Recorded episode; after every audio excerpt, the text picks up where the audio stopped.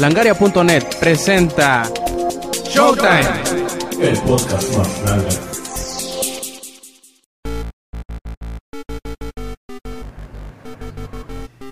Edición 101 de Showtime Podcast. Bienvenidos a otra emisión de este su podcast no favorito. Y este quien escuchan es Roberto Sainz o Rob Sainz en Twitter. Y de nuevo tenemos la casa llena con nuestros tres eh, colaboradores, co-conductores, bueno, lo que sea. Estos tres jotillos que nos están acompañando.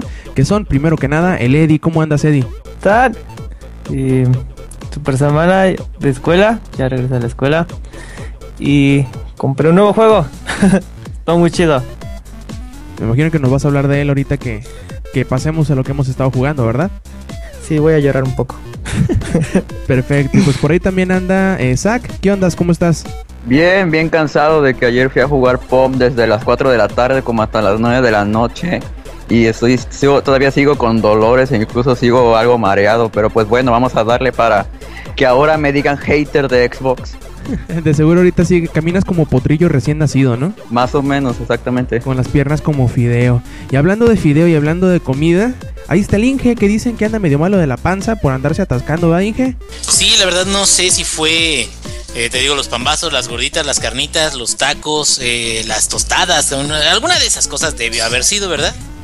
¿Qué, quién sabe? este, sí, pero pues ahorita sí tengo proporción a chorro, eso sí es cierto. Entonces si alguien necesita un raite, nomás este, me avisa y yo los llevo, cabrón. ya sabes, Inge, ponte una playera que tenga llamas para que haga la ilusión de que vas más rápido todavía. Ya más cafés. Bueno, pues vamos pasando, plebes, a la sección de lo que hemos hecho en la semana y vamos a estar en el orden inverso. Ahora dinos, Inge, qué has hecho, qué has jugado, qué has visto. Bueno, pues yo he jugado Borderlands 2, que ya dirán, ay, qué novedad, ¿verdad? Pero hubo una buena oferta hace poquito y este ya le ahorita le estoy dando y vamos a, juntarnos con el famosísimo Pixel Wolf y el Koji Neox este para pues ya sabes ahí tontear un ratillo. Fuera de eso, eh, también he estado eh, revisando en, en WoW. Eh, en una de las últimas actualizaciones ah, salió un- una línea de quest especial para una clase, que la clase se llama el Warlock. Entonces, esa línea de quest, eh, lo único que hace es de que te cambia el efecto de fuego, todos los efectos de fuego que tengas. En lugar de que sean naranjas, este, rojos, te los cambia a verdes para hacerlos como un fuego demónico. Y es lo único que te da, pero el último jefe sí está bien cabrón. Entonces, si alguien se interesa o algo, este, que vea el video de la última pelea, eh, se supone que tienes que tener control completo sobre, sobre todas las habilidades que tiene tu personaje. Eso se me hizo muy chido porque es como eh, darle un poquito de amor a, estas, a estos personajes. Ojalá y más adelante salgan más eh, eh, líneas de cuestas así para otras clases, pero por mientras, tanto WoW como Borderlands, ahí están en la orden del día. No he dicho nada Blizzard de si va a ser para otras clases también. Pues es que tienen muchas cosas en, en fila. eh, y Blizzard la respuesta que hace, porque ya se la sabe, y creo que le doy la razón después de tanto ver foros y todo eso, Blizzard no puede mencionar absolutamente nada porque ya lo dan por hecho los fans. Entonces, este, si dicen, puede que vayamos a sacar este quest especiales para clases, pero no hay ni fecha, ni sabemos ni qué clase y todavía no, no sabemos nada, no les podemos confirmar nada. Y este, ¿qué significa de que a lo mejor más adelante vienen cosas de ese tipo? Porque sí gustó mucho. Pero, pero como diría el este, Capu, ¿no? Quién sabe, tal vez a lo mejor. pero el, sí, exactamente. El problema es el- ese de que a la hora ya de producción o algo hay algunas cosas que entran o no entran. Este quest en particular, desde el parche 5.1, eh, lo querían poner, no, 5.2, perdón, lo querían poner. Este, y no entró en el 5.2, entonces, este, no al revés, al ver- el 5.1 quería entrar, el día que iba a entrar, lo desactivaron y ya lo trabajaron mejor para que tuviera la calidad. En el 5.2 ya fue donde salió y ahorita está en el parche 5.3. Entonces, eh, de igual manera, features nuevos o cosas nuevas que vayan saliendo, a veces entran, a veces no entran, pero los pinches eh, fans de, de Blizzard son bien este, haters, güey. Así como, como este, acá Zachary. Acá bien, bien hater de todo, así mero, güey, pero con Blizzard. Ok, y hablando de Zack, a ver, cuéntanos tú, Zack, ¿qué has hecho, qué has jugado, qué has visto esta semana? Pues de ver ha sido todos, todo lo que he visto ha sido una decepción. Para empezar, de que está el rumor de que salió una imagen de lo que va a ser Resident Evil 7 y que lo van a presentar en el E3. Justamente en el momento en que vi la imagen dije, no, por favor, ya no, ya no este, destruyan más esa saga que de por sí ya está hecha una porquería. Ya no, ya no la destruyas más, por favor. Y pues a ver si es cierto, voy a ver si no es cierto. En cabo, al final voy a terminar jugándolo porque aunque ya esté hecha una porquería la serie, yo sigo apoyándola. Y hablando de otro tipo de cosas que las que sigo apoyando fue que vi la película de Rápido y Furioso 6, que la vi de hecho desde antes del estreno de México, que fue un domingo. Este, igual la vi y fue otra decepción total. Bueno, para mí que yo empecé viéndolas desde la primera, desde la primera, este, me dieron a entender que si iba a haber una película de Rápido y Furioso, iban a ser carreras callejeras con autos tuneados y música, este, pues digamos... Y reggaetoneras meneando las nalgas. Eso todavía no salía en las primeras, hasta eso. Este, pues eso me dieron a entender. Y conforme fueron pasando, pues se iban mejorando. De hecho, la 2 estuvo mejor que la primera. Este, por el tipo de carros. Y la tercera, no manches, la tercera es mi favorita por muchísimo. Ya después de esa empezaron con sus cosas de que ahora vamos a volver esto una película de acción y vamos a meter narcos, reggaetón, brasileños y todo eso. Y pues ya valió. Igual que Resident Evil después del 3 ya fue un cambio total. Y ahora sí que Rápido y Furioso es como el Call of Duty de los juegos. Siguen saliendo, siguen saliendo y de todos modos los compran. Sí, pues eh, está, está bien, medio raro, ¿no? Porque también parece que reviven personajes y la madre. Una vez por ahí es- escuché a algunas personas decir que, que Rápido y Furioso lo ha hecho muy bien en el sentido de que le dan a la gente lo que quieren y de cierta forma no se toman tan en serio. Tanto que te- se pueden tomar la libertad de hacer cosas que otras eh, series de películas de acción no se atreverían a hacer. Pero pues bueno, si a la gente le gusta, que parece que sí, yo creo que vamos a tener bastantes rápidos y furiosos de aquí en adelante. Creo que tenían proyectado sacar otras dos aparte, ¿verdad, Zach? Sí, aparte de eso, pues no es spoiler, pero es obvio que va a haber otra. Bueno, otras como tres, casi casi. Porque es una historia bastante larga, eso sí. Y pues como que sí han ido acomodando bien la historia para que todavía queden otras películas por hacer. Y todas las películas que hasta ahora han salido vienen así como que consideradas dentro de la trama en general o se han brincado algunas, eh, no sé, ¿han hecho algo de ese estilo? Sí, se han brincado muchas porque en, la- en el final de la 3 ves a Toreto y este en la 3 se muere un chino y este después este te explican cómo empezó el chino en el grupo de los esos güeyes. Del ahora sí del grupo de los rápidos y furiosos. Pero eh, pues, les está saliendo bien la estrategia porque sigue vendiendo ¿Y no era Tokyo muchísimo. Drift, güey? Ándale, en la Tokyo Drift que es mi favorita por muchísimo. Son Esa sí está súper genial. Ahí sí ves carreras. Sí, pues son pinches chinos locos. Ándale, ahí sí puro chino loco con carro así chido. Sí, o sea, que son chinos en todos pinches lados, hombre, aunque sea en Tokio, no hay pedo. Lo madre, todo, todo lo que tienen los ojitos rasgados son chinos. Todos están igualitos. Igual y no tienen alma también. Bueno, en fin, Eddie, ¿tú qué has hecho? ¿Qué has jugado? ¿Cómo has estado esta semana? Muy bien, muy bien. Ya, otra vez a la escuela. Eh, no, no está, no está, no está tan pesado. El ambiente está muy chido. Y hoy jugué, hoy, bueno, no, no, bueno, esta semana, este, terminé por enésima vez Batman Arkham City. Ahora en difícil. Oh, no manches, qué chido, me encanta. Toda mi hermano me vio jugar y dijo, güey, ¿por qué no hacen una película de esto? Que la verdad está, está muy, muy chingona la trama. ¿No has visto el, el tráiler del Arkham Origins, el, el extendido? Sí, no manches, cómo se dan la madre con el con el Deathstroke. Deathstroke. Sí, está. Yo no tenía tantas esperanzas porque dijeron que no iba a estar ni Mark Hamill ni, Ni este Kevin Conroy. ni Kevin Conroy y me quedé, ah, pero después explicaron que pues es otro Batman, o sea, Ay, ¿sabes quién va a ser el, el- la voz de Joker? el de Marcus Phoenix, No. ¿quién? El de Booker DeWitt. ¿A poco? Sí. ¿El Ezio Auditore? Sí, ¿no? ¿Es ese? No. ¿El que, el que le hace de Ezio? ¿No? ¿Quién es? Según yo, no. Eh, no me acuerdo qué otro personaje se ha hecho. Se llama este chavo Troy Baker. Troy Baker, ¿a poco? Ajá. Es que yo vi, ah, y aparte esta semana, este, igual, este, le dije, hermano, cállate y siéntate a ver la de Batman Under the Red Hood. Ajá.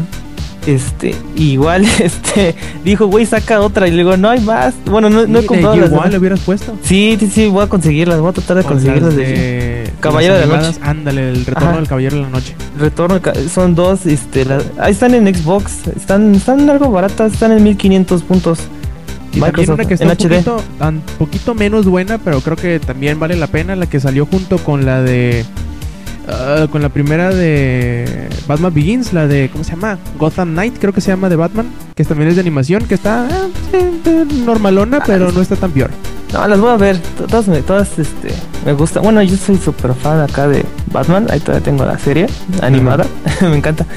Y, y el, el que, el, que, el que hace de Joker, la voz de Joker, es este el que hace de este Marcus Phoenix.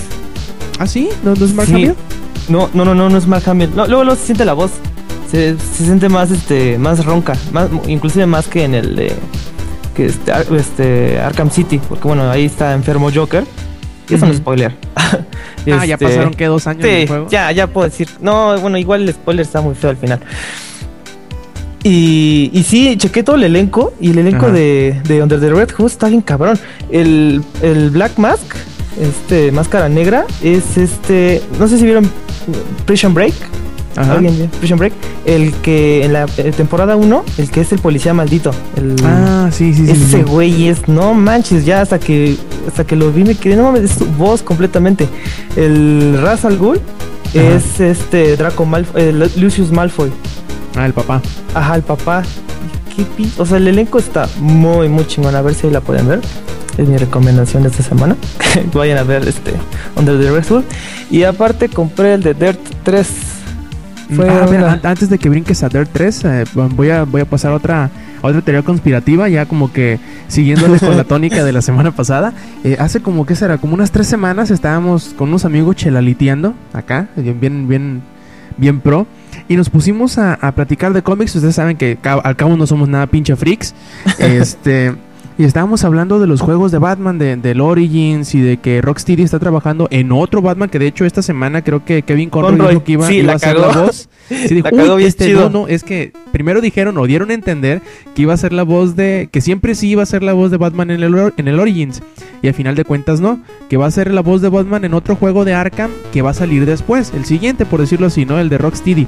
Y bueno, nosotros estábamos teorizando en que ya ves cómo es el final de- del, del Arkham City y el DLC, en donde se supone que Batman está como que en un periodo depresivo. no, vi- no he jugado ese. No, ese ese, es juégalo. Dicen que sí está, está cortito, pero está bueno. Yo no lo he jugado todavía. Y estábamos viendo cuál es la siguiente saga en la que pueden basarse para el juego que va después de Arkham City. Y ya ves que en el Arkham City sale Azrael y todo eso.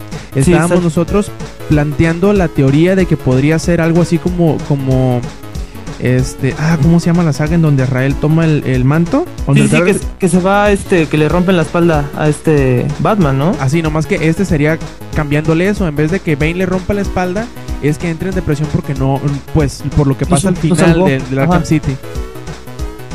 No, sí, sí, sí, sí molaría bien. Y que No, Azrael entraría como, como el personaje principal.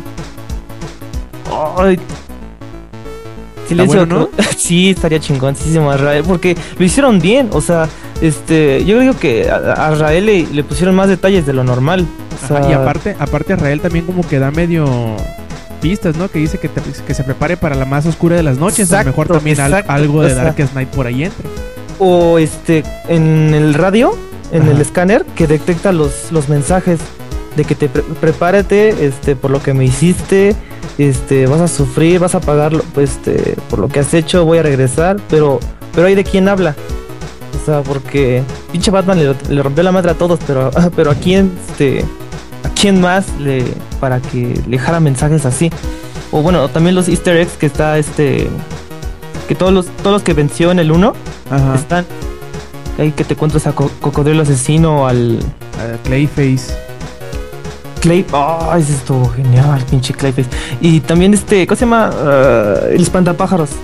Ah, sí, cierto, es que Sí. espanta- espanta- Ajá, ese está, está cabrón de encontrar su, su pinche easter egg. Pero fue de los primeros, ¿no? Ahí lo encontraron todos bien rápido, pero igual uno si no, este, si no lee, pues ni te das cuenta que en ese pinche barquito, ahí está, Ajá. pinche, ese güey. Bueno, ahora sí, decías de Dirt. Ah, sí, Dirt.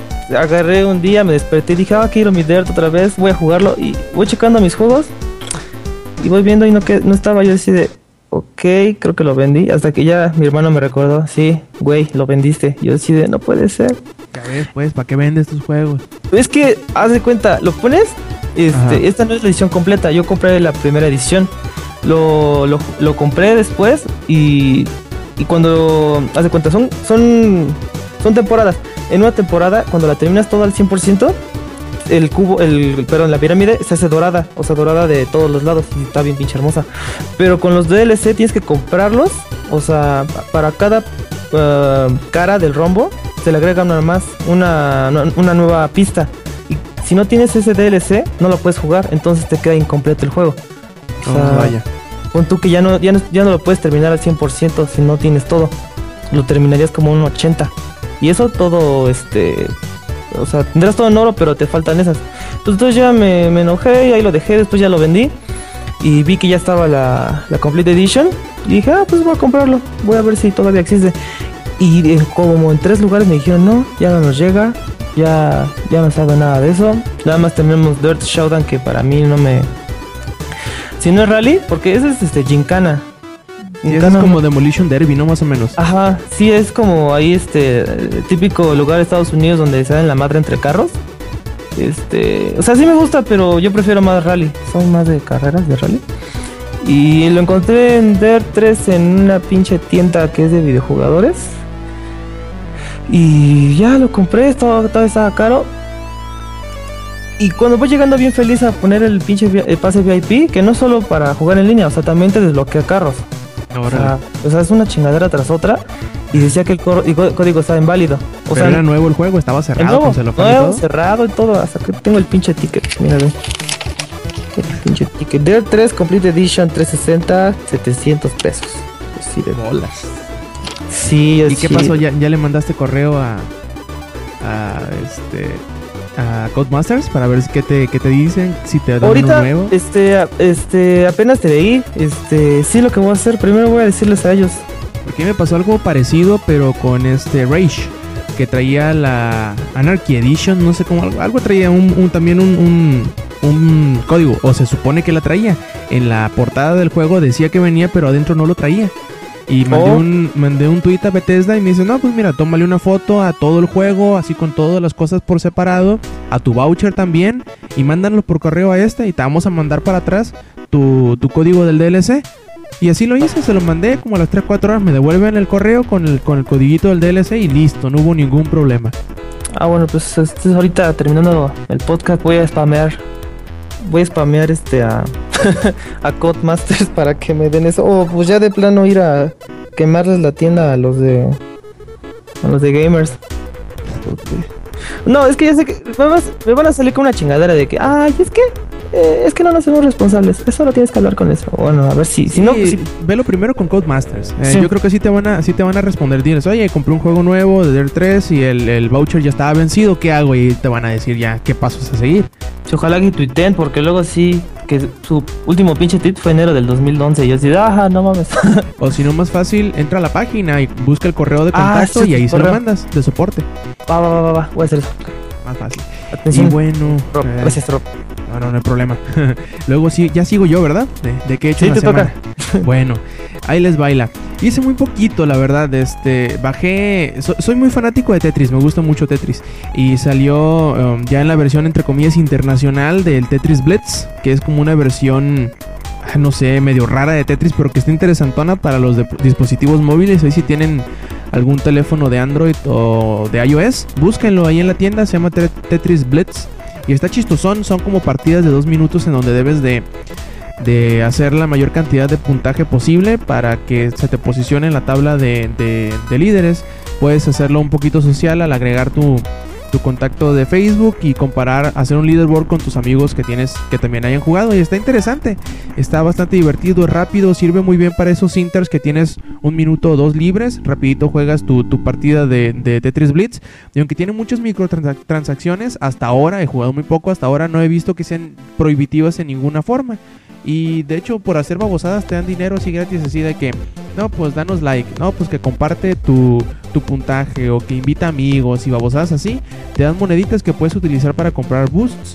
Estos que te ayudarán a hacer más puntaje eh, o si se te llena la pantalla te ayudarán a, a que no pierdas instantáneamente. Y son varios efectos así bastante interesantes que que le agregan un poquito de, de estrategia si lo quieres ver de esa forma a la partida. Está eh, interesante, está divertido relajado. No es un Tetris así que te vas a pasar 15 minutos eh, jugando sin que mueras, sino que son partiditas más rápidas, un poquito más frenéticas que te, que te obligan o te empujan de cierta manera a jugar un poquito más eh, cochino, por decirlo así. Porque una vez llegas a. haces un, un número de. Un número de, líneas, digamos 5 líneas, eh, en un tiempo menor a 5 segundos, se te llena un medidor en donde entras en el Blitz Time, que debes de hacer eh, líneas a fuerzas para mantener este, este, este multiplicador corriendo, y eso te obliga a, jugar un poquito más cochino, a buscar hacer rápidamente las líneas, no necesariamente el acumular, acumular el, el, tablero para hacer muchas líneas de una, sino ir haciendo rápidamente, mientras más puedas líneas hacer mejor, te dan más puntos, ¿no? Y por fin, por fin, después de tanto pinche batallar, por fin ya tengo Metro Last Light y lo estoy disfrutando como no tienen una idea. Eh, apenas ayer lo empecé a jugar y ya le invertí como unas 4 o 5 horas, ya me sacó unos cuantos pedos bastante buenos. Si les gustan los, los juegos de primera persona, bastante ambientales, este, con un toquecito así como de terror, échenle un ojo, está bastante bien. eh, puede ser que no sea como yo lo había pensado, que no fuera un, un Fallout, sino que es una, una experiencia un tanto más lineal. Pero pues bueno, lineal no quiere decir que sea malo. Half-Life 2 es linea- tan lineal como se puede ser y es uno de los mejores juegos de la historia. Así que eh, denle la oportunidad. Si no han jugado el primer Metro, que es Metro Bioshock 2023, Infinite. ¿mande? Bioshock Infinite también es muy lineal. Así es, los Bioshock son lineales y aún así son bastante buenos. Este, si no han jugado el primer Metro, Metro 2033, eh, este trae como que un pequeño resumen, por decirlo así, que te pone al, al- al tiro de cómo empieza el juego, que es una secuela directa del, del- primer Metro. Está bastante bien hasta ahorita donde lo llevo, lleva tiene algunas mecánicas bastante eh, curiosas, en donde, por ejemplo, tienes que estar siempre eh, atento de como supuestamente en el juego está, se desarrolla en Rusia después de un ataque de termonuclear en donde la pues lo que restó de lo que pudo sobrevivir de la humanidad se tomó cobijo en las líneas del metro.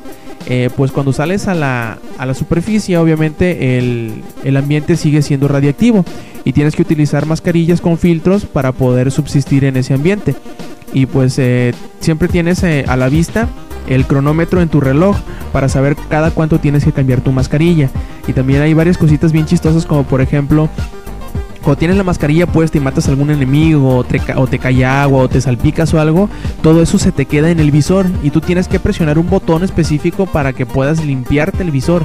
Es algo bastante rudimentario, algunos podrían pensar que es hasta molesto, pero no sé, siento que le agrega ese eh, ese pues eh, detallito de, de genuinidad, ¿no? De que te ayuda a sentirte un poquito más inmerso en el, en el juego. Y también eh, si a la hora de estar manejando tu inventario y cosas así, el juego no se pausa. Así que si estás cambiando de munición o si estás cambiando de, de arma o si estás cambiando de equipamiento de la máscara o cualquier cosa así, el juego sigue corriendo. Y deberás encontrar la manera, este, ¿cómo decirlo? El, el tiempo o el, el momento adecuado para hacer todos estos movimientos, recargar las baterías de tu linterna, cosas así, ¿no? Que, que le, le- le mete un poquito de tensión a la hora que estás en, en un momento bastante apretado, bastante tenso. Y pues está bastante bien, la verdad. Lo, lo poquito que llevo, como son como 4 o 5 horas, lo he disfrutado bastante. La verdad que sí, si tienen la chance de echarle un ojo, de jugarlo tantito, pues aprovechen. Es un buen juego, hay que darle oportunidad a estos títulos que a lo mejor no son eh, el Call of Duty, a lo mejor no son el Battlefield, a lo mejor no son este Dead Space o algo por el estilo, pero son juegos muy buenos, bastante eh, bastante genuinos por decirlo de alguna forma. Lo que sí es que como todos los juegos que son desarrollados en Rusia o, o- o europeos orientales como le dicen como Stalker, van a tener algunas cositas que no a muchos le van a gustar, que no te dicen hacia dónde ir directamente, que de cierta forma podríamos decir que son bastante difíciles, bastante, eh, ¿cómo decirlo? Eh, no, no te perdonan los errores, pues si te equivocaste vas a tener que ver cómo sales del pedo tú solo y no te van a echar la mano en nada, ¿no? Así que eh, es una experiencia bastante interesante. ¿Ese lo, lo recomiendas para el mercadito de PlayStation 3? Es una recomendación de Rob Sainz para el mercadito, güey, para irlo apartando de una vez. Yo creo sí, más que sobre todo la versión de PC dicen que se ve así asquerosamente increíble. Y no dudo que vaya a bajar de precio rápidamente. y- o espérense alguna de las ofertas de Steam. Yo lo que llevo jugado, sí se los recomiendo bastante. Eh, sobre todo si les gusta ese tipo de, de juegos así un poquito ambientales, opresivos, de cierta forma hasta eh, de terror, de cierto punto, porque sí hay algunas partes que sí te sacan de pedo bastante bien. Y yo creo que sí, a los que les gustan los, los, los, los first person shooter que no necesariamente son así eh, gigantescos, con muchas explosiones, con ambientes abiertos y cosas así, pues te va a gustar porque la historia hasta donde ahorita voy va bien, uno que otro giro por ahí, bastantes ideologías interesantes que se están contrastando en este mundo postapocalíptico y pues échale el ojo, la verdad que sí, que échale el ojo, a lo mejor y si te, y si te llega a gustar. Órale, ya estás. Y bueno, ahora sí, como les decía, vámonos yendo hacia el tema principal de esta semana que a lo mejor y nos agarra todo el tiempo del podcast, que es el anuncio del Juan, el nuevo Xbox que se hizo el día martes de esta semana, el día martes ¿qué? Em, martes 21 de mayo, en donde por fin se nos anunció, se nos dijo cómo era, qué iba a traer, bueno, más o menos, y algunos poquitos juegos que iba que va a presentar esta nueva consola de Microsoft. Primero que nada el nombre se llama Xbox One. Y pues bueno, ah, vamos a, a pasar a la ronda de, de preguntas obligadas. El diseño de la consola, ¿qué te pareció, Zach? Pues, como todos dicen, parece un VHS. Pero, o sea, si le mostraban a la gente algo igual al 360, que no están innovando, que no están haciendo nada y bla, bla, bla. Ahora, les dieron un nuevo diseño y ve cómo responde la gente. O sea, no hay ninguna manera en la que vayas a tener feliz a la gente con un nuevo diseño de consola. Por más. Y pues ahora sí que, para mí, se ve mejor el 360. Todavía. Tal vez sí se ve muy bonito el nuevo, así todo brilloso y eso, pero en diseño se me hace más padre el 360, aunque esté muchísimo más grande. De, de hecho, creo que es más grande el, el, el One que el 360, que el, que el primero. Es así gigantesco. ¿No, ¿No has visto las fotografías más o menos qué tan grande es? Es que yo en las fotos lo veo chiquito, como si fuera un Xbox Slim. Yo creo que es más grande todavía que el Xbox Slim. Yo podría hasta, hasta atreverme a decir que es más o menos del, del tamaño del, ex- del PlayStation 3. Entonces sí va a estar grande. Es bastante va a estar. Y- pesado. Y estaría bien en un... viéndolo desde la perspectiva del hardware, es decir, ya sabes que dentro del, hardware debe, llevar bastantes cosas como por ejemplo los difusores de calor, los ventiladores, eh, espacio suficiente para todo, que se ventile, que no se caliente. Yo creo que es bastante beneficioso para la máquina el que sea grande. Imagínate en ese cuerpo tan grande de la consola, ¿qué tanto le pueden poner para evitar la oleada de aros rojos que se vio, por ejemplo, al principio de la vida del Xbox 360? Yo creo que sería Sí, inaceptable. que eran bastantes. Así es, yo creo que sería inaceptable eh, que nuevamente les sucediera. Por lo tanto, una consola más grande, además de todo lo que traen, o de lo de la televisión, de, que capta señales de televisión y cosas así, eh, es un tamaño mm, bastante grande, diría yo, pero no por ello eh, vas a dejar de tenerlo ahí a un lado de tu televisión. Eso sí, lo que, lo que se me hace bastante chistoso es que la gente diga que es fea. Bueno, una consola si es fea, pues mm, ni modo, ¿no? No la vas a, no la vas a poner ahí, enmarcarla y ponérsela para que la gente la vea. La vas a tener para videojugar. Si, si se ve bonita, qué bueno. Si no, la verdad, a mí no me molesta que sea, entre comillas, fea la consola. El PlayStation 3, por ejemplo, que es el que tengo, no es una consola muy bonita. Pero funciona como consola, ¿no? Y es lo, es lo que importa. Es lo, que importa es que tenga juegos. Y tú, Inge, dinos qué te pareció el, el diseño del nuevo Xbox. Digo, si viste el, el- el evento, supongo yo que sí, o alguna de las fotografías que se han tomado de la consola. Sí, vi el diseño y todos dicen, ay, es este una un Betamax, este, un VHS y pues bueno, eso nomás lo dicen los rucos, porque eh, las nuevas generaciones ni idea tienen de, de eso. Yo creo que tuvieron que googlear para poder Entender el eh, chiste. entender el chiste. Pero pues ahora sí de que eh, la caja de Xbox viene siendo muy lo mismo, ¿no? Nada más de que ahora es un poquito más plana, se podría decir. Con menos este figuras, men- es, es a lo mejor menos estética, es como más cuadrada, pero El punto es también de que esa arquitectura eh, está diseñada para evitar problemas de calentamiento. Entonces, eh, siento como que, pues ahora sí de que con que se desempeñe bien no tendría por qué haber ningún problema por cómo se vea, ¿no? Exactamente. Y de hecho a mí me agrada el- hasta cierto punto el enfoque minimalista que se, que se puede decir que tiene esta consola en su diseño. De líneas rectas, va a ser más fácil de acomodar. Este, si le quieres poner algo encima no va a haber problema. Si lo quieres parar o acostar tampoco va a haber problema de que se desestabilice. Bueno, depende de cómo, cómo acomodas las cosas adentro, ¿no? Pero en teoría debería ser una, un aparato bastante fácil de acomodar, bastante fácil de poner en alguna parte sin que estorbe más de lo que el tamaño pueda sugerir. Y siempre y cuando, como dice el Inge, como ya dijimos ahorita, si se desempeña bien, no deberíamos de tener ningún problema por él. Y bueno, ahora sí, hablando, dejando de lado las cuestiones un poquito más, eh, ¿cómo decirlo? Eh, estéticas, vamos a irnos hacia lo que realmente importa, como diría Jack el Destripador, que es lo que llevamos dentro, ¿no? ¿Y qué llevará dentro este hardware, este Xbox One?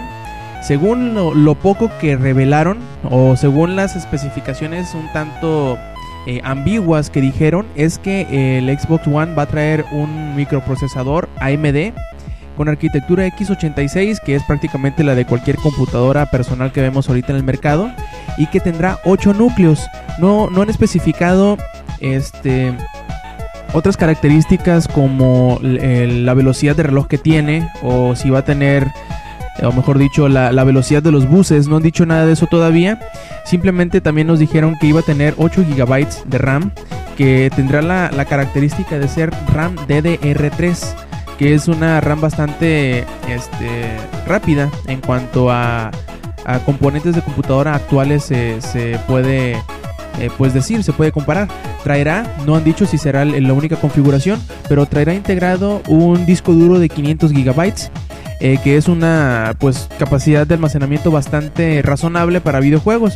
Y, y sobre todo lo, lo chistoso mejor dicho lo curioso de esto hasta ahorita se ha confirmado que este disco duro será interno y no se podrá remover no lo podrás quitar o cambiar en dado caso de que por ejemplo obtengas un disco duro de, un- de una mayor capacidad.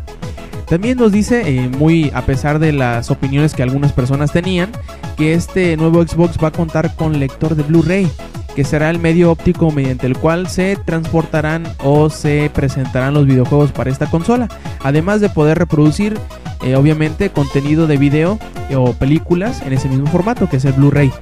También nos traerá un nuevo control y una nueva generación de Kinect y requerirá instalación de juegos eh, cuando los compres y también autenticación o autentificación en línea.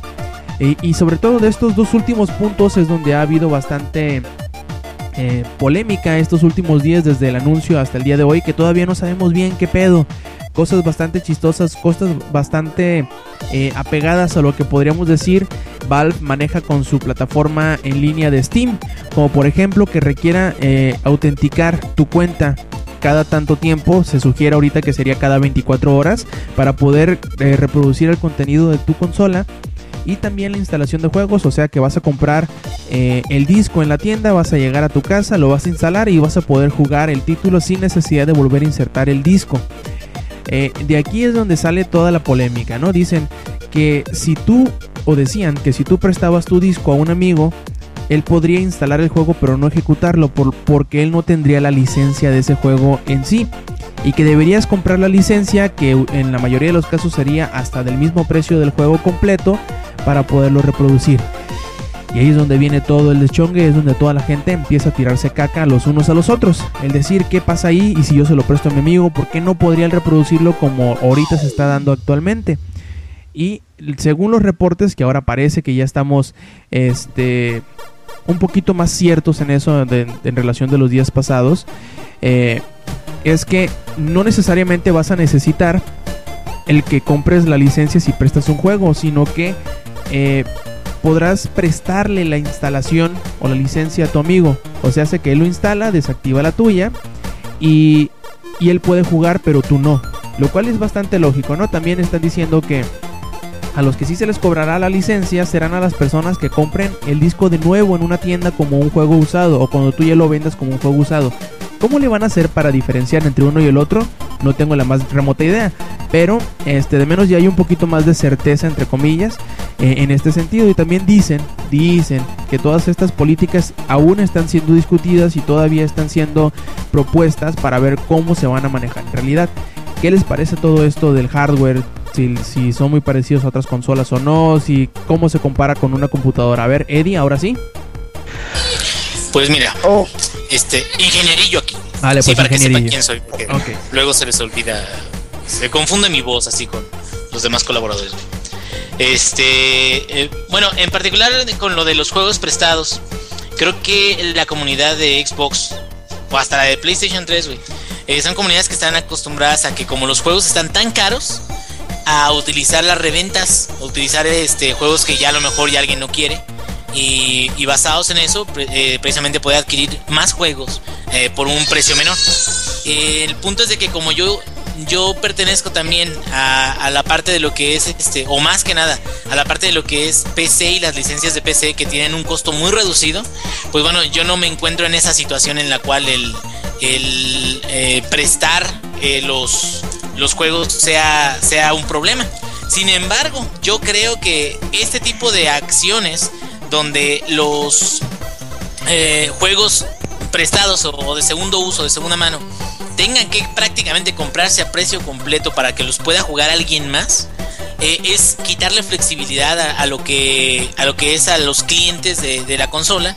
Y a final de cuentas si la consola además de, tener como competidor a PlayStation 4 por ejemplo tiene como competidor también a Piston bueno que es el nombre ahorita que tiene la consola de, de Valve de Steam siento de que podría haber un desacelere muy importante porque sí están siendo más mamones, que se puede decir que esa es la palabra, ahora sí de que la si fuera una fracción del costo original y si no te permitiera, no sé, a lo mejor no, metes logros, ¿no? O sea, puedes comprarlo de segunda mano, pero no puedes meter logros o algo más amigable, siento como que igual y no habría tanto problema. El pedo es de que ni siquiera lo puedes jugar de segunda mano si no compras ese ese código y eso sí se me hace un poco rígido, ¿no? Sí, de hecho, eh, hace unos hace unas horas estábamos platicando con unos amigos de acá y estaba diciendo, oye, pero ¿cómo está eso de que lo vas a poder vender o no lo vas a poder vender? Siendo que es una licencia, si se te pierde el disco, puedes exigir que te den uno nuevo y ahí es donde como que empiezan las situaciones en específico a hacer más confuso todo este asunto. Eh, yo lo razonalizo de alguna forma, ¿no? Digo, pues obviamente si tú tienes, eh, eh, Microsoft está diciendo, el disco, más que ser el juego en sí, es el medio de transporte donde viene el, juego. Imagínate como si fuera el internet, pues vaya. Eh, Tú lo que tienes es la licencia para poder jugar, instalar y reproducir el juego en tu consola. El disco a final de cuentas es nada más el medio de, de transporte de la información.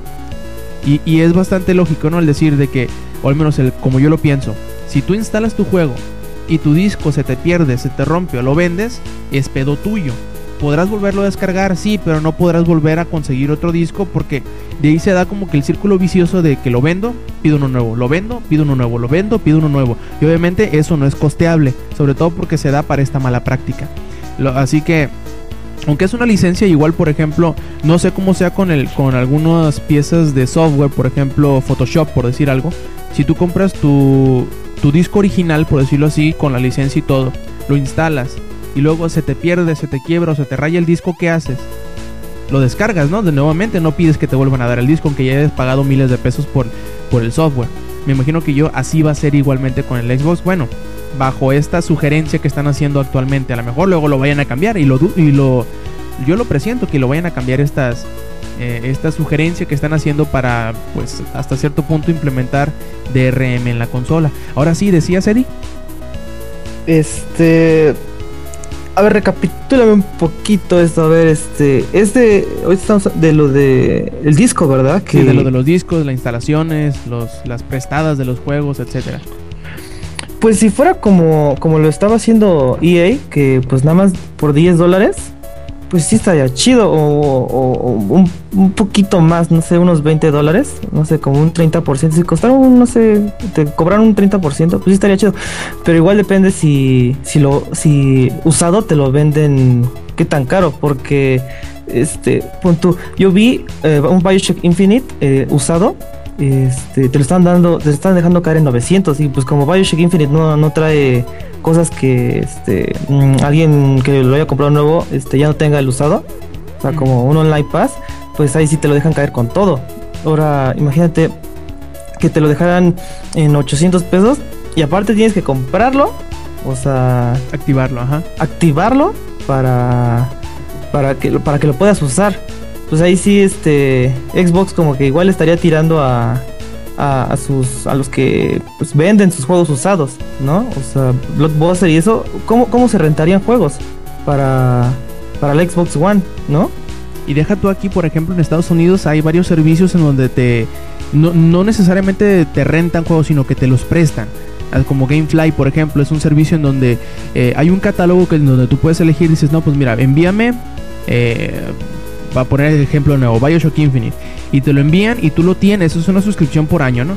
Eh, tú te lo envían y tú lo tienes y lo juegas hasta que lo terminas y se los devuelves. Y le dices, bueno, ahora me vas a mandar este otro. Y así tú vas cambiando de juegos o vas pidiendo distintos tipos de juegos.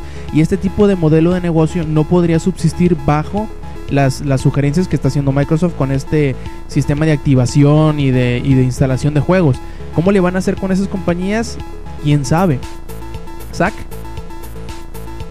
Pues la verdad se me hace un movimiento medio mamón por parte de Microsoft porque o sea, si yo quiero jugar este algo, este uno de los juegos, por ejemplo, pasan tres años de lanzamiento del Xbox One y quiero jugar uno de los primeros que salió, o sea que voy a tener que estar pagando el doble casi por volver a jugar un clásico por así decirlo. Además de que, por ejemplo, para como ya mencionó Eddie, para tiendas como déjame claro algo, Blockbuster, algo rapidito, Zack, eh, para no caer en, en confusión, ¿no? Eh, cuando tú instalas el juego, pones la licencia y esta licencia se enlaza a tu, a tu cuenta. Si tú pierdes tu disco y, y quieres volverlo a jugar dentro de tres años, lo que puedes hacer es volverlo a descargar porque de todas maneras la licencia ya está activada en tu cuenta. No, pero por ejemplo digo de que una persona más lo jugó y me lo recomendó, pero después de tres años. O sea que yo jamás he tenido ese juego, Ah, Lo puedes descargar también, pero pagando, ¿no? ah, obviamente. Sea, como cualquier juego descargable, pues imagínate que, que metieran el juego descargable en el disco y en vez de bajarlo de internet tú lo instalas del disco. Ah, ya, ah, pero así como, como iba diciendo, bueno, como mencionó Eddie, de que a ciertas tiendas les va a dar muy duro ese golpe, Ah, a claro menos sí. de que se llegue a un acuerdo o algo así. Pero pues, ¿cómo lo haría Blockbuster, por ejemplo, para rentar los juegos o ese tipo de cosas? Incluso las otras tiendas también, que luego te venden juegos usados y ahí tienen su alberca con pelotitas y con juegos ya usados. Sí, la, la, la cosa la cosa sería muy sencillo para, para las tiendas. Mandar a la verga a Microsoft. Sería la solución más rápida y más sencilla. Obviamente si siguen con, con este plan, que no sabemos, como dice Mayor Nelson, dice, no, pues mira, todas estas políticas que se han dicho, todas estas sugerencias siguen trabajándose. No es algo seguro todavía. Así que las cosas pueden cambiar. Y aunque ahorita todo es muy confuso, aunque ahorita todo es bastante... eh, puso a la gente como que de puntas, debemos de esperarnos un poquito más a que nos lo aclaren porque parece que ni el mismo Microsoft sabe qué pedo. Porque una persona dice una cosa, otra persona dice otra y se contradicen a final de cuentas. Yo creo que deberemos ser un poquito más prudentes y sal más allá de lo que nos pueda parecer este movimiento, que por ahorita parece simplemente una mera propuesta, es esperar a ver cómo en realidad lo van a manejar, lo cual yo supongo van a aclarar durante E3. Si no, pues qué mal pedo porque nos tienen a todos mal informados. Y eso es simplemente eh, efecto de cómo lo han hecho. No es porque alguien haya malentendido las cosas, sino porque ni ellos mismos saben qué onda. Y bueno, ahora sí pasemos a la siguiente, eh, por decirlo así, al siguiente punto de este anuncio, que es el software que traerá eh, la consola. Dicen, anunciaron durante la, durante la conferencia, que el- la consola manejará tres sistemas operativos en paralelo. Uno de ellos será el sistema operativo de Xbox, que será el que manejará los juegos, el que eh, descargará cosas, instalará cosas. Otro será el Windows 8, que será el que manejará todo lo que son las, aplicaciones externas a los videojuegos. Y aparte habrá otro tercer, sistema operativo que será el que manejará el multitasking, que será otra de las características principales de la consola, que te permitirá, por ejemplo, tener llamadas en Skype mientras juegas, o que te permitirá tener una película en Netflix pausada para en lo que te carga tu juego tú puedas ver un pedacito de, un- de una película o un pedazo de, de una serie o un video en YouTube y lo puedes hacer todo al mismo tiempo sin necesidad de quitar el juego o quitar el otro contenido o quitar la llamada de Skype y poder hacer las cosas al mismo tiempo, ¿no? Eh, esto es un punto que a mí, entre comillas, me preocupa. Porque el correr un sistema operativo y es bastante difícil y es bastante estresante para una consola. Ahora imagínate correr 3. Y yo sé que mucha gente le echa caca a Windows, pero que uno de ellos sea Windows 8.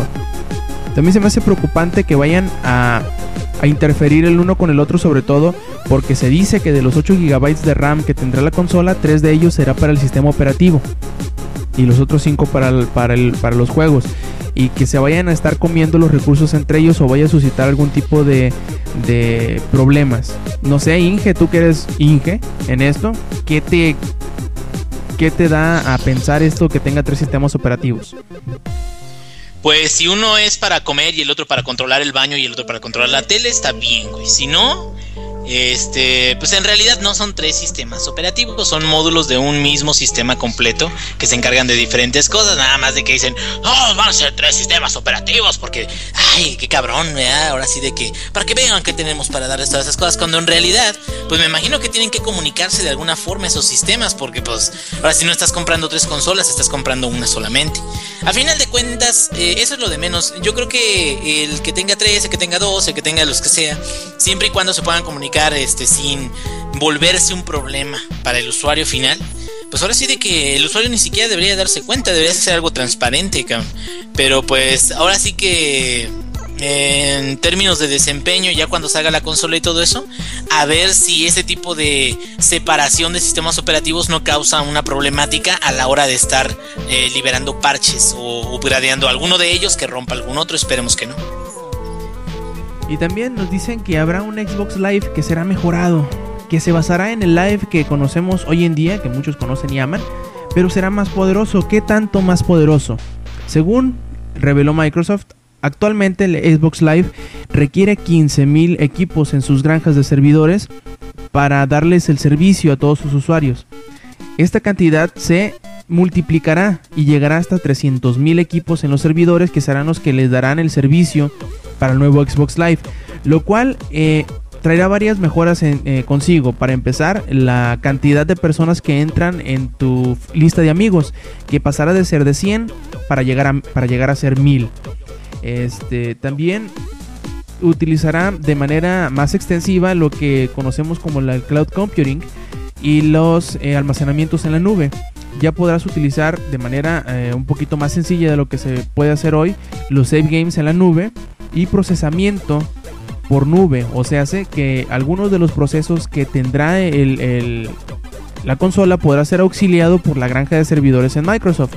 Y además tendrá una nueva, un nuevo sistema de matchmaking que eh, se ayudará de esto de que entre comillas tendrá tres sistemas operativos y que podrá, por ejemplo, buscar eh, tu partida mientras tú, como decía hace rato, ves algún video, escuchas algo, tienes una llamada en Skype, eh, para que la espera, por decirlo de alguna forma, sea este, más placentera.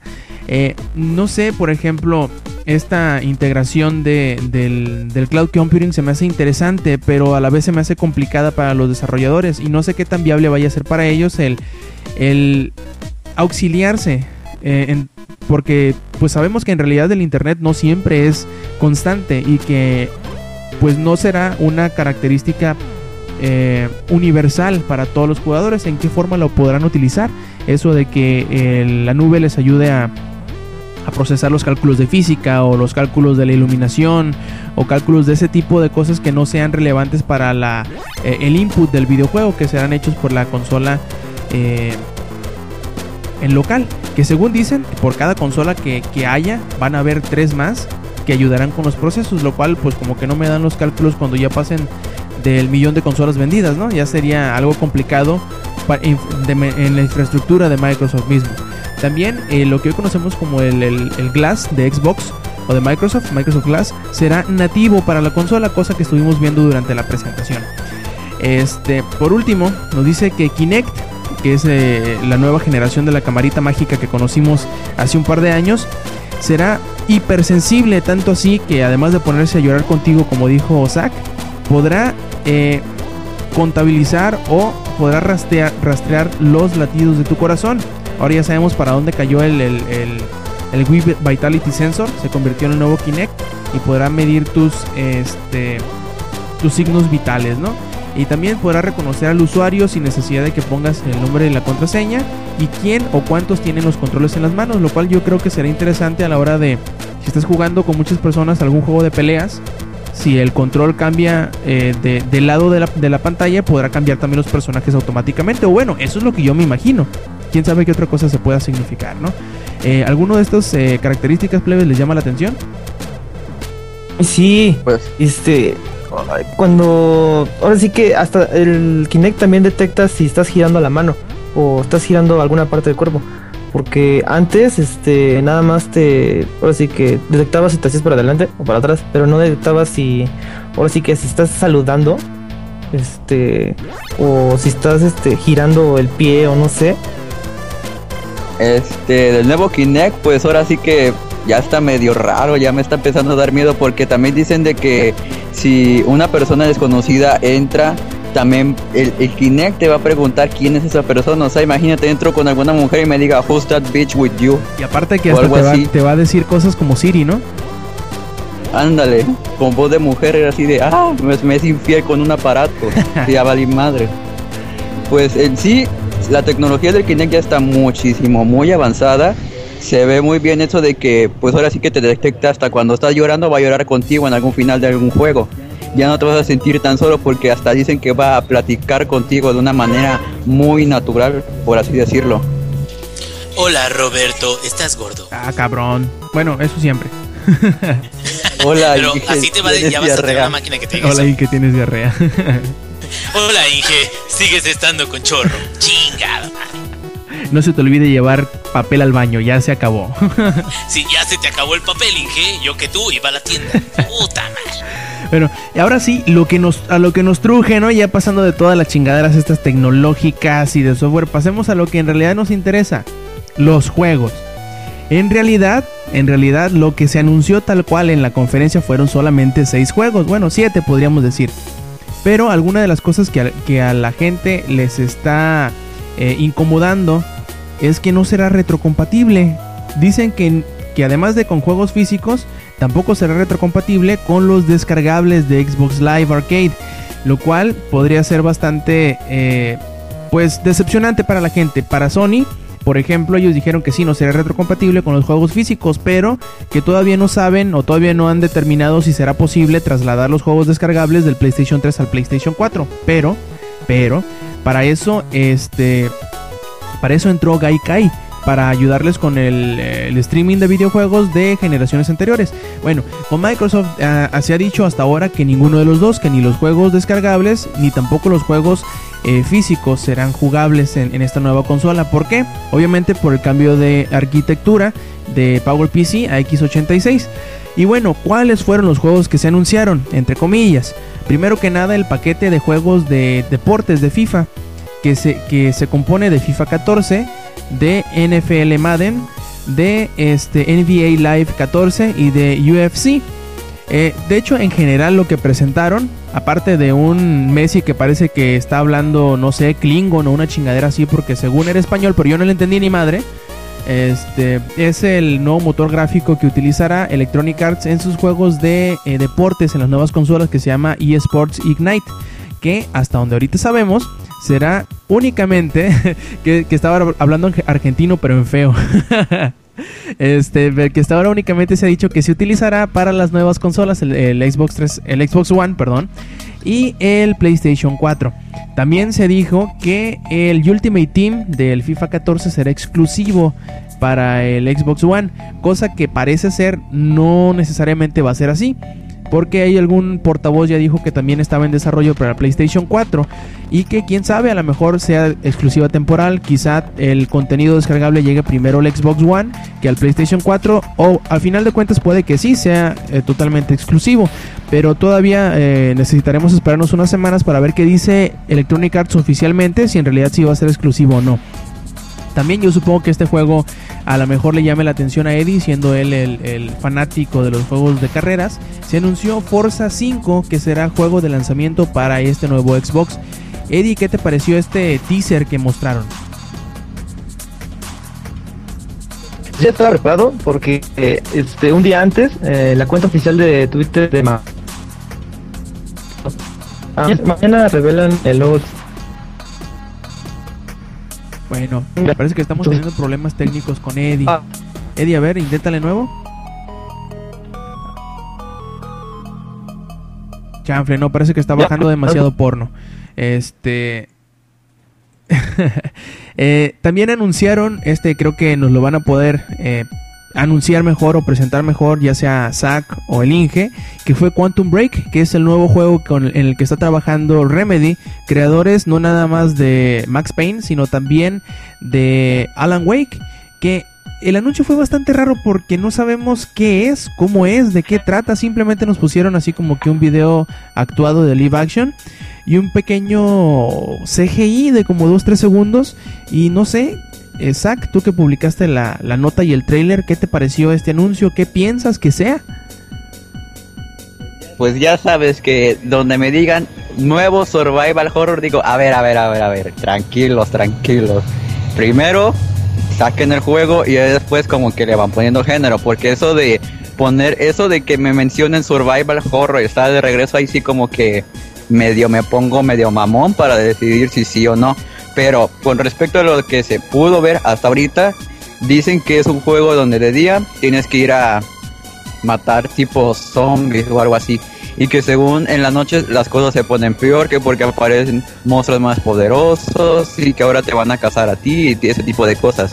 El concepto está bien, aunque ya sea muy choteado eso de que en la noche siempre pasan las peores cosas. Pero pues ahora sí que habrá que esperar más información y si es un survival horror de verdad como los de antes, pues ahora sí que habrá que darle alguna oportunidad. ¿Y tú, Inge, qué, esper- qué esperarías de un nuevo juego de Remedy? ¿Qué, qué, qué, qué, qué? Que sí, Repeat question again, que sí que esperarías de un nuevo juego de Remedy, creadores obviamente de Max Payne y de Alan Wake. Ah, no, pues este, yo esperaría eh, que, como dicen, que me.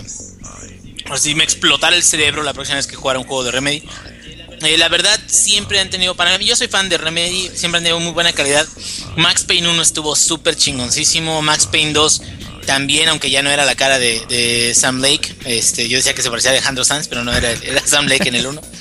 Eh, me gustó mucho y me sorprendió mucho Alan Wake y pues ahora sí que como les comentaba antes de, de empezar el podcast, el hecho de que eh, Alan Wake 2 no, no vaya a salir que sea un juego diferente, pues sí nos da mucha expectativa de, qué se trata el nuevo juego de Remedy. Sin embargo, eh, al parecer después de toda la experiencia que han tenido tanto con Max Payne como con Alan Wake, seguramente van a entregar algo que, que nos va a, a sorprender a todos y algo que me agradó mucho de Alan Wake y no sé si lo vayan a hacer con el nuevo juego es eh, que venía con doblaje eh, latino pero venía de aquí de, de México el doblaje que ese yo soy fan del doblaje de aquí de México el problema de ese doblaje es de que es muy caro a comparación por ejemplo con el de Chile pero sí es de mayor calidad entonces podías escuchar a Vegeta siendo Alan Wake o a el cuate que hace la voz de Shrek siendo el amigo y cosas de esas entonces siento como que eh, de esa forma sí me gusta jugar los juegos de, en español. Porque la verdad yo odio jugar juegos en, en español de España, tío, que me cago en la leche. Bueno, yo sí. Este, pero sí, el, punto es, ojalá y venga algo, no sé si survival horror o lo que sea, pero seguramente mm, va a haber eh, mucha, muchos momentos abstractos que vienen siendo, eso lo maneja mucho Remedy, que vienen siendo, por ejemplo, las pesadillas en las que salía Max Payne. Eran, momentos así muy tétricos, muy buenos, muy bien manejados. También eh, todo el tema de, de lo supernatural en, en Alan Wake. Y pues a ver cómo nos manejan lo que, lo que vayan a presentar en el nuevo juego, ¿no? Sí, yo por ahí escuché también que, que van a intentar hacer algún tipo de transmedia. O sea que ya ven que viene un pedazo como de live action, que a lo mejor vaya a ser alguna serie que vaya a, a, de alguna forma influenciar a lo que estás jugando tú. Lo cual sería bastante interesante. También parece que van a incluir mecánicas de, de control de tiempo. O sea, de que puedas detener el tiempo, hacerlo, ralentizarlo, no nada más detenerlo. Para pues para utilizarlo dentro del juego. ¿De qué manera? ¿Quién sabe? Porque pues no, no fue muy explicativo. También obviamente como es de, como suele suceder en las, en las conferencias de Microsoft, también mencionaron y pusieron un poquito de, de algo del nuevo Call of Duty, Call of Duty Ghosts, en donde nos dicen que nos dijeron ahí mismo que iba a correr un nuevo motor gráfico que ya se desmintió, que en realidad dicen que es el mismo motor gráfico solamente que mejorado sustancialmente para poder eh, pues eh, verse a la altura de la nueva generación, pero que en realidad es el mismo. Va a tener mapas dinámicos que irán cambiando durante la partida, lo cual eh, pues meterán nuevas eh, condicionantes a la hora de estar jugando y te evitarán el aprenderte el mapa y harán la experiencia más divertida. También meterán un nuevo nivel de personalización en los soldados que te pues dejarán ponerle distintos eh, accesorios, distintos uniformes para que pues se vea distinto a la demás bola de, soldados que, estarán jugando contigo, ¿no? Además, nos dicen que habrán 15 títulos exclusivos para el lanzamiento de la consola y 8 de ellos todavía no los conocemos y están por anunciarse, yo supongo, durante E3. Ahora, solo falta saber cuánto de estos eh, 15 títulos serán juegos de Kinect o serán juegos descargables, no necesariamente juegos completos. También se dice por ahí, se rumorea que, eh, Ra- que Rare, como muchos lo conocen, eh, revivirá una de sus propiedades intelectuales, como dicen por ahí, legendarias para este nuevo Xbox, que será como que la joya de la familia.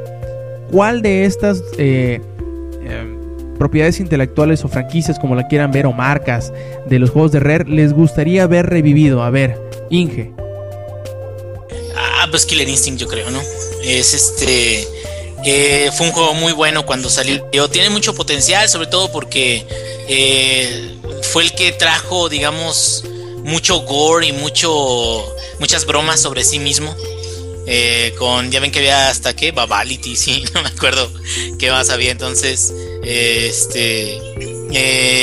ese Killer Instinct yo creo lo podrían revivir y podría ser bastante bastante bueno competencia de, de los últimos ahora sí que títulos que han tratado de sacar y revivir a Street Fighter y, y todo eso Killer Instinct para mí sí sería una, una franquicia que valiera la pena volver a traer para, para los usuarios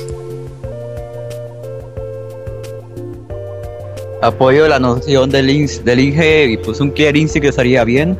Este, pues si lo, y si lo adapta con Kinect, pues sería medio algo dificilón, pero nada imposible. Estaría bien. Eh, dice Eddie, como no por problemas técnicos parece que no podemos eh, escuchar lo que dice, que él le encantaría ver otro nuevo kan Kanjo Bazooy, eh, ahí la llevo, otro nuevo Banjo Kazooie, y que aunque ya tuvimos uno hace unos 2-3 años, el Nuts and Bolts, eh, parece que no le fue suficiente a Eddie y quiere una nueva edición de este, y obviamente que se le hace lo más factible, un nuevo Killer Instinct. Y este... Yo creo, yo creo que a lo mejor también puede ser Jet for Gemini, ¿no? ¿Por qué no? también fue de ellos. O quién sabe, a ver qué otros juegos de Rare, eh, Battletoads podría ser. Era de ellos y eh, publicado por Trade West. No sé, algún otro. mm, yo creo que sí, eh, un Battletoads descargable no estaría nada mal. Al menos para mí, en, mi apreciación de las cosas. Y bueno, pasemos a lo siguiente. También eh, otras compañías que ya anunciaron sus juegos anteriormente para la nueva generación. Eh, confirmaron que también saldrá para el nuevo Xbox, como por ejemplo Ubisoft asegura que Assassin's Creed 4 Black Flag, Black Flag, Black Flag y Watch Dogs eh, saldrán para esta nueva consola de Microsoft. Y este CD Projekt Red y Capcom no han podido confirmar si va a tener presencia en Xbox One eh, sus eh, juegos anunciados recientemente, que por ejemplo por parte de Capcom sería Deep Down y por parte de CD Projekt sería eh, The Witcher 3. Todavía no han dicho ni que sí ni que no y eso puede ser indicativo de como dice Capulina que quién sabe. Así que pues bueno, ya por último, los últimos puntos de este anuncio del nuevo Xbox fueron las capacidades televisivas y los acuerdos y el contenido de TV que va a tener. Por ejemplo, va a tener entrada de HDMI, lo cual le permitirá reproducir desde la misma caja eh, lo que tú estás viendo en la televisión sin necesidad de cambiar de canal. También eh, nos anunciaron una nueva serie televisiva de Halo que será produ- producida por Steven Spielberg, así como un acuerdo de contenido y de eh, la Fantasy League o Fantasy Football como le llaman de la NFL. Cosa, sobre todo esto último que a nosotros en México nos viene valiendo pedo, sobre todo porque no lo vamos a poder este, reproducir. No creo que sea compatible todos estos eh, servicios y contenidos que vayan a, plantear para México, al menos no de inicio. Eh, por último, chavos, me gustaría saber qué les pareció en sí el evento. No sé si tú, Inge, lo hayas visto, pero Zach, me imagino que tú sí lo alcanzaste a ver. ¿Qué te pareció el evento? Pues vi unas partecillas, este, porque no lo pude ver todo. Vi como 40 minutos más o menos. Y este, ahorita que tocas el punto de la televisión, no sabes qué emocionado estoy porque al fin voy a poder jugar algún juego de terror y ver la Rosa de Guadalupe al mismo tiempo. Like a Neta, qué emoción tengo.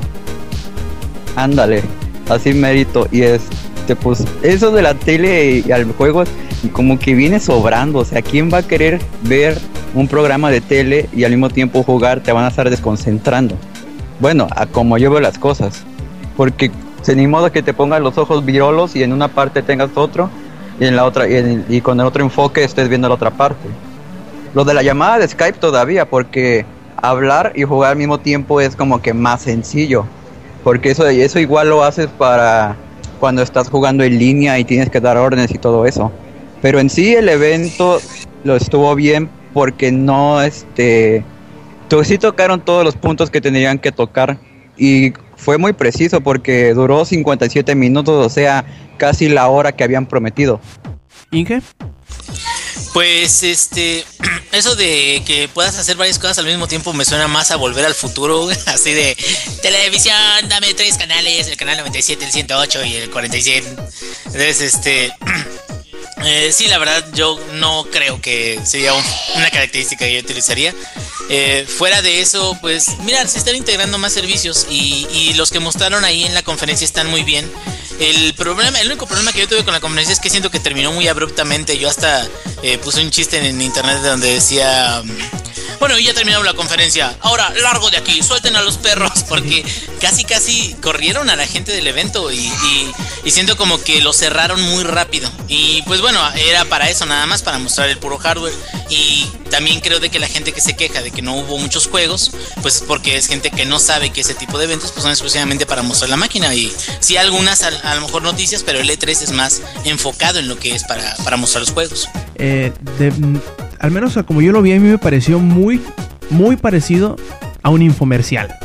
Sobre todo como los primeros 40, 20, 30 minutos, que fue todo lo de Kinect y lo de televisión, se me hizo muy, muy infomercialoso, sobre todo toda la, la movida de, de lo de Kinect. Eh, no me pareció malo el evento, me pareció muy acorde a lo que han sido las últimas conferencias de Microsoft. Quizás se pasaron un poquito de huevos al no, mostrar un poquito más de videojuegos. Porque sí, a final de cuentas, lo que vimos de, de juegos fueron como, no sé, salvo lo de Call of Duty, que fueron como unos 10 minutos. No vimos más de 5, no, no creo que no vimos más de unos 3 minutos de gameplay, tal cual. Si es que en realidad ninguno fue gameplay, casi todos fueron eh, como CGI en 3D así eh, decían que eran dentro del mismo engine sí claro pues pero pues el CGI también eh, o más bien dicho no necesariamente es representativo de lo que va a estar en el juego. Eh, me pareció entretenido me pareció mm, muy a punto sobre todo en las características fuera de los videojuegos lo que lo que explicaron muy bien lo hicieron bien lo que dejaron en blanco, como eso de las instalaciones, como eso de los juegos prestados, fue lo que dejó mucho que desear. Parece que, que no supieron cómo manejar esa información y no se pusieron de acuerdo en cómo informarla. Eh, Mujeres en la conferencia. ah, hubo dos, pero ah, ah, tuvieron dos minutos y creo que estuvieron bien incómodos. Sí, pero el, el- lo, lo agradable es de que ya están, digamos, como que ya deja de ser exclusivo, ¿no? Presentación donde puros presidentes ejecutivos, este, hombres y todo eso. Digo, porque eh, sí como que hasta este punto donde salieron esas mujeres que mucha gente digo, ah, no, no lo hicieron tan bien o no presentaron tan bien o fue muy poquito tiempo, pues tienen razón, la verdad. Pero aún así sí te das cuenta de que todos los eventos anteriores están basados más en presentadores este, varones, ¿no? Bueno, a menos que seas Nintendo, ahí sí ponen bastantes presentadoras mujeres. Y Ah, sí, eso sí, pero Nintendo es otro pedo. Sí, a mí, bueno, eh, me da flojera ese tipo de, de, de discusión, porque no creo que venga a punto, no, no creo que modifique nada el contenido, no creo que modifique nada los juegos, no creo que modifique eh, los anuncios tal cual, no, digo, no los estoy disminuyendo. Por mí si el evento es de puras mujeres o de puros hombres, mm, presentadores, me da igual siempre y cuando el contenido sea el interesante. Pero bueno, hay mucha gente a la que sí le interesa eso y pues ahí lo tienen. Tuvieron dos mujeres al mismo tiempo en el escenario. Dos más que en Sony. Eh, pues lo último que, que dijo este Don Matrix, Perros. que tiene la, la carisma de una piedra, este, es que el- el- la consola llegará a fin de año. Y cuándo, quién sabe, ¿no? Y que ya habiendo salido de toda esta cosa, todos estos anuncios periféricos a los videojuegos, que se enfocarán en ellos, en los juegos, para el E3. Cosa que yo creo que será bastante interesante para los seguidores que se quedaron inconformes con la cantidad tan reducida de contenido de videojuegos que vimos en este anuncio. Eh, también me puse a ver yo el anuncio del PlayStation 4 en, días recientes como para comparar el evento, ¿no? Y se me hizo que fueron como que enfocados a distintas eh, audiencias, por decirlo así, ¿no?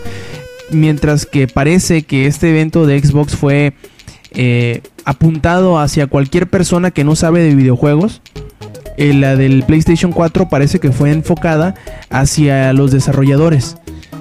De hecho, creo que eh, fue como que un poquito más técnico eh, de, de alguna forma el anuncio del PlayStation 4, aunque no hubo hardware tal cual presente. Eh, me Fue la quinceañera sin muchacha. Ándale, ándale, exactamente. A mí se me hace que, que lograron. ¿Cómo decirlo? Lograron sacar el mensaje más eh, indicado en Sony que en Microsoft. Por la forma en que en lo que se anunció y cómo se anunció, de qué manera. Porque yo creo que hubiera sido más eh, efectiva la forma de comunicar las cosas si en Microsoft hubieran, hubieran eh, hecho un movimiento parecido como con Sony. O sea, Sony pusieron a Mark Cerny, que prácticamente es el, el- el jefe de arquitectura del PlayStation 4. Si hubieran subido alguna persona que, su- que manejara ese tipo de conocimiento y que aparte tuviera el carisma que tiene Mark Cerny, creo que hubiera sido un poquito más efectivo. Porque al final de cuentas, como te digo, a mí se me hizo muy infomercialoso el anuncio de Microsoft. Me pareció como que te quisieron decir mucho, pero a la vez no te dijeron nada. Nomás te, pusieron la información a pantalla pendejos enfrente. De lo cual a mucha gente le gusta, ¿no? Que, que te tiren lo, entre comillas, lo importante. Así, sabemos que te importan estas cosas, pero no importa. Esto es lo que te debería de interesar, que es lo que te estamos diciendo.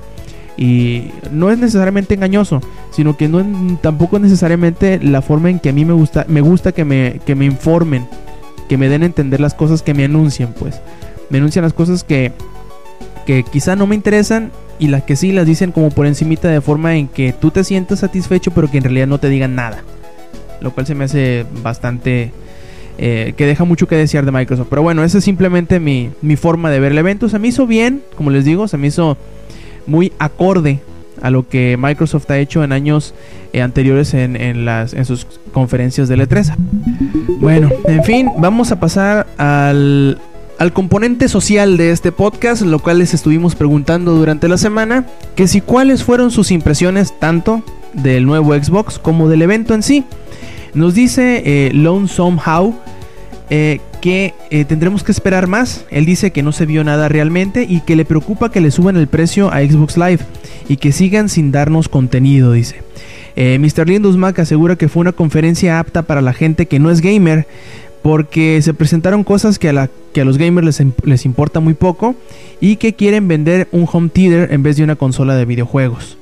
Mientras tanto, Heber Martínez nos dice que sobreexplotaron las viejas franquicias, que es una consola fea, una tradición de Microsoft, y que tuvieron cero sorpresas salvo, salvo lo de Halo. Eh, eh, ¿Quién más? Eh, nos dice que le dejó impresionado, solo que el diseño está feo y que parece un reproductor de Betamax. Eh, Miguel GLLB nos dice que está encabronado porque acaba de comprar su Xbox, su Xbox 360 el pasado diciembre. Mientras tanto, M22 Hyde nos dice que la verdad, Microsoft no enseñó mucho. Hubieran esperado mejor al E3 ya que parece que todo lo dejaron para ese día. Más que la consola parecerá Sky y no sé qué tanto funcione así aquí en México. En lo personal, asegura él, no le agradó ni el diseño de los controles, ya que quería ver juegos y solo van a seguir exprimiendo franquicias viejas. Esperemos que durante el E3 saquen nuevas cosas, dice él, un nuevo as de la manga. Gabo 3G nos asegura que, en pocas palabras, los de Sony, especialmente PlayStation, dormirán tranquilos. SBHS, el Xbox One, no asusta a nadie. Nos pide un saludo y nos, nos pregunta que reflexionemos.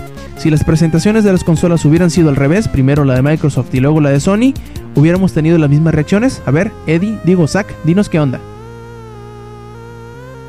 Con respecto a eso, este, pues ya así al final, este, ahora sí que estoy sacando una medio conclusión de que son de Sony. Este de Microsoft está intentando meter de a fuerzas un Xbox One en vez de estar vendiendo computadoras con Windows.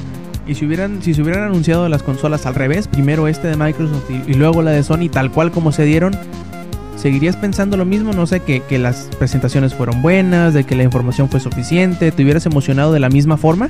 Pues ahora sí que es que del Play como que el Play sí está más enfocado en juegos, porque incluso la imagen que sacaron apenas que decía de que van a usar tu televisor para jugar, pues ahora sí que me está dando a entender que Sony todavía está intentando vender una consola, además de vender un centro de entretenimiento, que este de Microsoft este, está más concentrado en darte mil ocho mil cosas para mil ocho mil formas para ver que videos, que películas y que canales de televisión. Así es. Eddie, que parece que ahorita tiene problemas de, de, audio, dice que le llamaron más que nada un centro de entretenimiento y nunca una consola de videojuegos. Tiene razón. Eh, dejando a un lado lo que siempre ha sido Xbox. Para él, Kinect es el punto fuerte. Y eh, él piensa que si se hubieran dado al revés eh, las, las, conferencias, le hubiera sido peor a Sony porque no enseñaron la consola. Tiene razón. Salvo ese punto, yo creo que, que para mí hubiera sido la misma porque el enfoque de, las, de los anuncios fueron distintos. Lo único que sí le pude haber reprobado un poquito más a Sony es que el, que no presentaran el hardware, dado que estamos tan cerca de E3. Pero pues, como en realidad no me interesa tanto cómo se vea la consola, yo creo que hubiera sido, en pocas palabras, la misma reacción que tuve con ambos eventos. Ahora Noblis nos dice que no le gustó el Xbox One y tampoco el evento que utilizaron para presentarlo. Por, lo, por, su parte, nuestro amigo Koji Neox dice que hubiera preferido que le, abrieran la uretra con dos ganchos y le vertieran diarrea con chile de árbol dentro. Así que ya saben que como que no le gustó el, la consola, ¿no? Eh, Nobody Juanín nos dice que fue una buena presentación, pero que por qué diseñaron la consola como una videocasetera VHS. Sergio García B3 nos asegura que no se quedó, que él se quedará con la consola que más se apegue a una consola de videojuegos, que, para lo demás tiene una PC. Mientras tanto, nuestro amigo Hazard nos asegura que como no permitirá los juegos usados eh, y que como él consigue los juegos de esta forma y que como y que se le hace una verdadera estupidez que siempre requiere estar conectado a internet, más en un país como México en donde la conexión de internet es más inestable que una mujer en regla. Esto ya lo estamos viendo con con Eddie ahorita. Y sin duda el Xbox One tiene las de perder, a menos que se retracten más adelante y me cae la boca, asegura él. Bueno, ya como que medio, como que medio arreglaron o clarificaron hasta cierto punto lo de los juegos, lo eh, usados y lo de la conexión a internet, pero todavía nos falta mucha información que ojalá nos, eh, nos den en las próximas semanas o en el E3 para quedarnos más tranquilos o de menos más seguros de lo que hace, de lo que no hace y de cómo deberemos eh, jugar con esta nueva consola. Eh, creo que, que, nos espera un panorama bastante interesante y emocionante en cuanto a los videojuegos, porque aparte de que las consolas son bastante similares en cuanto a capacidades, eh, ofrecen cosas un tanto distintas que harán que la gente pueda eh, buscar cosas distintas en cada una, ¿no? Yo espero que, que se aproveche el hardware, yo espero que los juegos mejoren en comparación de esta generación actual y sobre todo que nos sirvan las consolas para lo que se supone que son, que es videojugar, ¿no? Así que Fabián, digo, Zach, ¿no tienes algún saludo por ahí? No, pero este quiero darles el anuncio de que cuando sea el E3 agárrense porque las peleas entre fanboys va a estar pero que buenísimas. Cómprense sus palomitas, su refresco y abran Twitter y van a ver cómo se la van a pasar entretenidos viendo cómo los fanboys se van a pelear. Así es, este parece que perdimos al Inge también por ahí porque pues ya saben su problema este intestinal que tenía ahorita le, le, le requirió que saliera estrepitosamente hacia su baño y pues bueno, un saludo al Inge que no pudo terminar esta edición número 101 de Showtime Podcast y a Eddie que está ahí muy calladito en la esquina como regañado pero que es porque no tiene porque su internet está fallando, ¿no? Así que un saludo a todos los que participaron en esta dinámica social y, pues muchas gracias a todos ustedes por habernos escuchado. Les recomendamos y les recordamos que escuchen los demás podcasts de langaria.net que son Comics Army y el podcast beta. El podcast sale los lunes y Comics Army sale los miércoles. También les recordamos que nos sigan en nuestras cuentas de las redes sociales, que para Zack es triple-sacarinero, para Eddie es Eddie Stabio, para el ingenierillo es simplemente ingenierillo. Si quieren seguir a Langaria en Twitter, simplemente es arroba langaria y también eh, nos pueden seguir en Facebook con facebook.com diagonal langaria. Si por último me quieren seguir a mí, lo pueden hacer con Rob Sainz.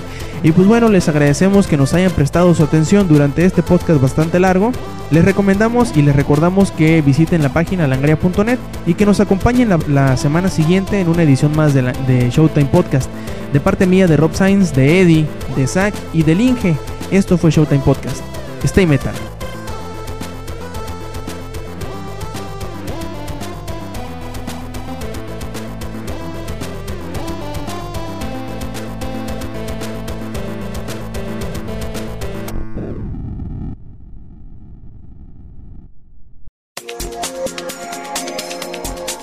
Langaria.net presentó